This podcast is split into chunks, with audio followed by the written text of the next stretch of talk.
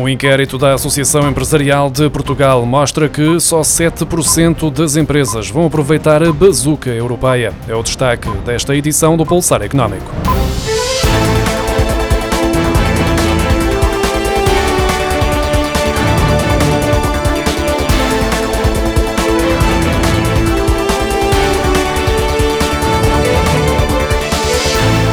A Associação Empresarial de Portugal realizou um inquérito junto de um conjunto de empresários e concluiu que existe uma grande falta de confiança no que diz respeito ao aproveitamento dos milhões de euros do Plano de Recuperação e Resiliência.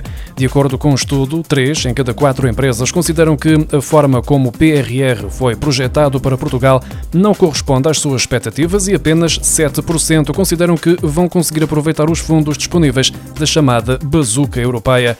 Das 342 empresas consultadas pela AEP em setembro, 60% afirmam com toda a certeza que não vão candidatar-se às verbas do Plano de Recuperação e Resiliência. Para a Associação Empresarial de Portugal, este é um sinal claro de que as empresas consideram que o PRR não se destina a apoiar a iniciativa privada, uma vez que os empresários sabem que grande parte das verbas são para investimentos no setor público, além de que qualquer processo de candidatura é excessivamente burocrático e o prazo de aprovação dos projetos não é compatível com as reais necessidades das empresas. A Organização para a Cooperação e o Desenvolvimento Económico anunciou que 136 países, entre os quais Portugal, aceitaram a implementação de uma taxa mínima de 15% de IRS para empresas multinacionais a partir de 2023, o que resulta de vários anos de negociações. Esta taxa global prevê uma tributação mais justa das grandes empresas, independentemente do país onde operam ou gerem lucros. Dos 140 países que fazem parte da OCDE, apenas o Quênia, a Nigéria, o Paquistão e o Sri Lanka não aderiram ao acordo. A OCDE refere que os 136 países que aderiram ao acordo representam mais de 90% do PIB global e está prevista a redistribuição de mais de 125 mil milhões de dólares de lucros de cerca de 100 das maiores e mais lucrativas multinacionais do mundo, garantindo que pagam os impostos devidos. A Associação Nacional do Ramo Automóvel alerta que muitas empresas do serviço de pronto-socorro podem encerrar perante o aumento dos custos, em especial dos combustíveis, se os valores pagos pelas empresas de assistência em viagem não forem atualizados.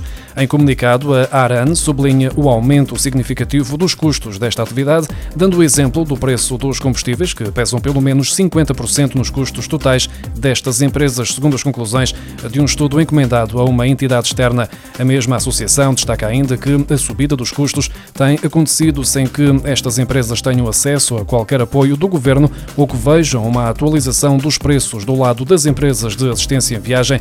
Estas entidades até falam em atualizações, mas no sentido de baixar os preços dos serviços de pronto-socorro.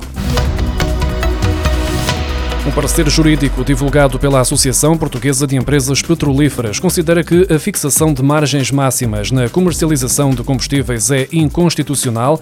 Já um estudo da Deloitte vem alertar para os riscos de destruição do regular funcionamento do setor e dos consequentes impactos nos consumidores. O texto que altera o regime jurídico atual vem dar poder ao governo para intervir na fixação de margens máximas praticadas pelas empresas que transformam, transportam e vendem combustíveis, ou seja, a cadeia de valor, o governo que não quer mexer nos seus 60% de taxas e impostos que cobra em cada abastecimento, diz que irá limitar as margens das empresas do setor sempre que considerar que estão demasiado altas, sem justificação. As empresas que gerem os postos de abastecimento dizem que as margens dos combustíveis são tão reduzidas que, se não fossem as lojas de conveniência, serviços de mecânica e outros associados ao negócio, não seria viável continuar com a atividade.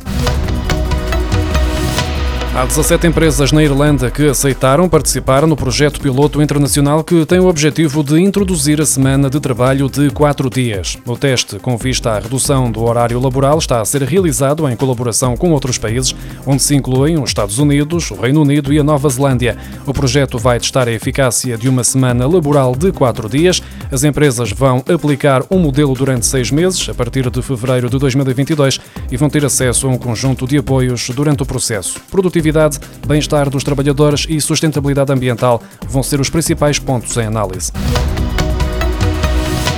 Portugal já esteve na linha da frente na implementação de novas tecnologias na área das telecomunicações, mas hoje está na Liga dos Últimos, a par com a Lituânia, com o título de únicos dois países da União Europeia sem ofertas comerciais de 5G. Há quase nove meses que decorre o leilão das frequências que vão permitir aos operadores fornecerem um serviço de telecomunicações móveis de elevada velocidade na transferência de dados. Vodafone, NOS e MEO já têm antenas instaladas nas capitais de distrito e outras zonas de maior densidade populacional prontas para entrar em funcionamento, só faltam mesmo as licenças da Anacom.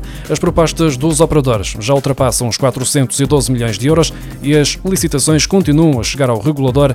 Inicialmente era possível incrementos de 1 e 3% nas licitações e a Anacom acabou por alterar este mínimo para 5%, com a justificação de que, desta forma, seria possível acelerar o fim do leilão, o que não está a acontecer. Estas alterações, a par com a possibilidade de entrada de outras empresas no mercado, para além dos três operadores que já têm redes móveis, têm motivado queixas à União Europeia. Vodafone, NOS e MEO consideram que o regulamento da Anacom tem medidas ilegais e discriminatórias, o que incentiva ao desinvestimento em Portugal. O portal Mais Transparência passou a disponibilizar informação mais detalhada sobre a contratualização dos fundos europeus no âmbito do Plano de Recuperação e Resiliência. De acordo com um comunicado do Ministério da Modernização do Estado e da Administração Pública, o portal foi lançado a 28 de abril, conta já com 20 mil utilizadores e soma cerca de 98 mil páginas visitadas. Na página sobre os benefícios dos fundos europeus é mesmo a que registra o maior tempo de permanência dos utilizadores. Segundo o Governo, o portal Mais Transparência é uma plataforma que permite aos cidadãos cidadãos consultarem a informação disponibilizada pelo Estado de uma forma acessível, com o objetivo de reforçar a relação de confiança com a administração pública.